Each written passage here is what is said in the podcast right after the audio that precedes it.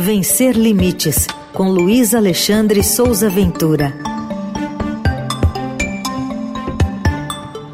Às terças-feiras, aqui na Eldorado, momento da diversidade da inclusão. Tudo bem, Ventura? Bom dia.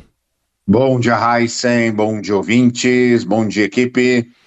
Bom, hoje você vai trazer para a gente aqui detalhes sobre o Carnaval de São Paulo que teve transmissão acessível. Que balanço que dá para fazer, Ventura? Pois é, né? Olha, as escolas campeãs do grupo especial do Carnaval de São Paulo vão ser conhecidas hoje, né?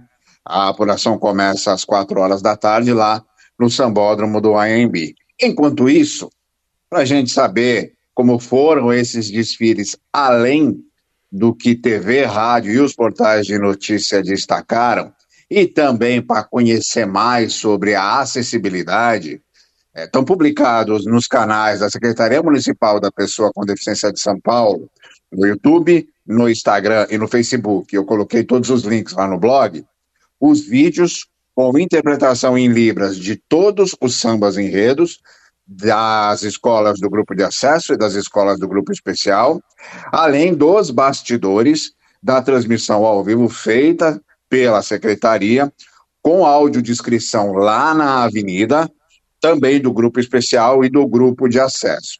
A gente separou um trecho em áudio dessa audiodescrição para mostrar um pouco como é que é esse recurso. Vamos ouvir, por favor. A comissão de frente se aproxima. São in são diversos integrantes. A fantasia deles é trabalhada no preto e branco.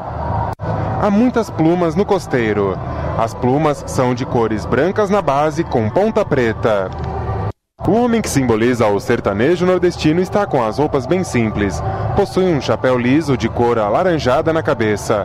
Toda a roupa dele, junto com um casaquinho, é trabalhada no bege e marrom. Em volta dele há três personagens que fazem parte da trupe.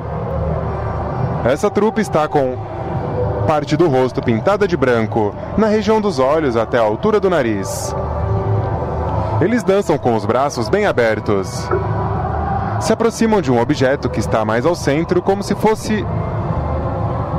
como se fosse uma grande tigela. Eles pegam de dentro espigas de milho e garrafas de bebida.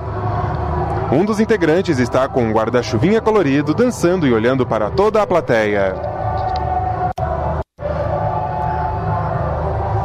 A trupe feminina faz uma diagonal da direita para a esquerda e dança movendo os braços. A fantasia delas é composta por um pequeno chapeuzinho e um vestido longo, com anágua nas saias, deixando ela mais bufante. A fantasia delas é com muito brilho das seguintes cores: laranja, roxo, verde-limão, rosa, verde escuro, azul e amarelo. Todos eles se juntam no centro, seguram uma grande bandeira. Eles abrem essa bandeira e a balançam, fazendo movimentos ondulatórios. Nessa bandeira vê-se desenhos de cordéis que são cavalos e casinhas em preto e branco. É, pois é. Essa audiodescrição, ela foi feita ao vivo na avenida, uma estrutura montada ali pela Prefeitura de São Paulo especificamente para essa atividade de acessibilidade. É uma estrutura que fica ali com uma, essa cabine, onde ficam dois áudios de escritores que revezam esse trabalho, fazendo essa transmissão ao vivo, olhando para o que está passando na avenida, tem um guia das principais características de cada escola, mas olhando o que está passando ali, e as pessoas que fizeram cadastro e foram acompanhar o desfile presencialmente, pessoas com deficiência visual, usavam um fone de ouvido ligado nessa cabine ouviam ali o movimento, ouviam o som ambiente, o, o som das escolas e tudo em volta, e ouviam também essa audiodescrição. É, todos os sambas enredos de todas as escolas de samba, do grupo de acesso e do grupo especial, foram gravados em vídeos com interpretação em Libras, com intérpretes da escola, das escolas e também da Secretaria Municipal da Pessoa com Deficiência, estão todos disponíveis na internet. Esses sambas, eles eram transmitidos durante o desfile das escolas ali naquele espaço no Samba do Mulher do Anhembi. É um projeto chamado Samba com as Mãos. Esse projeto todo de acessibilidade nos desfiles das, das escolas de São Paulo, ele não é, é, novo, ele já tem bastante tempo. É um projeto que foi tomando corpo, que foi crescendo e foi ganhando estrutura ao longo aí das administrações. É o único projeto com esse formato, com esse tamanho, com essa estrutura no país, Só São Paulo tem isso. Ah, o desfile do Rio de Janeiro não tem algo do tamanho ou parecido com isso. Então tá tudo lá na internet. Os links estão no blog. Também está tudo divulgado lá, publicado na, nas páginas da Secretaria Municipal. É uma oportunidade de você conhecer melhor de que maneira funcionam os recursos de acessibilidade, qual é a função de tudo isso e por que isso, isso é tudo tão importante no dia a dia da pessoa com deficiência, Raiz. Muito bem, então que venham mais desfiles com esse tipo de descrição, porque eu estava ouvindo aqui atentamente, é, imagino que ajude, por exemplo, se eu estiver lavando louça e, e, que, assistindo um desfile, eu não estou vendo o desfile, eu, eu percebi que me ajuda também, ajuda todo mundo, né, Ventura?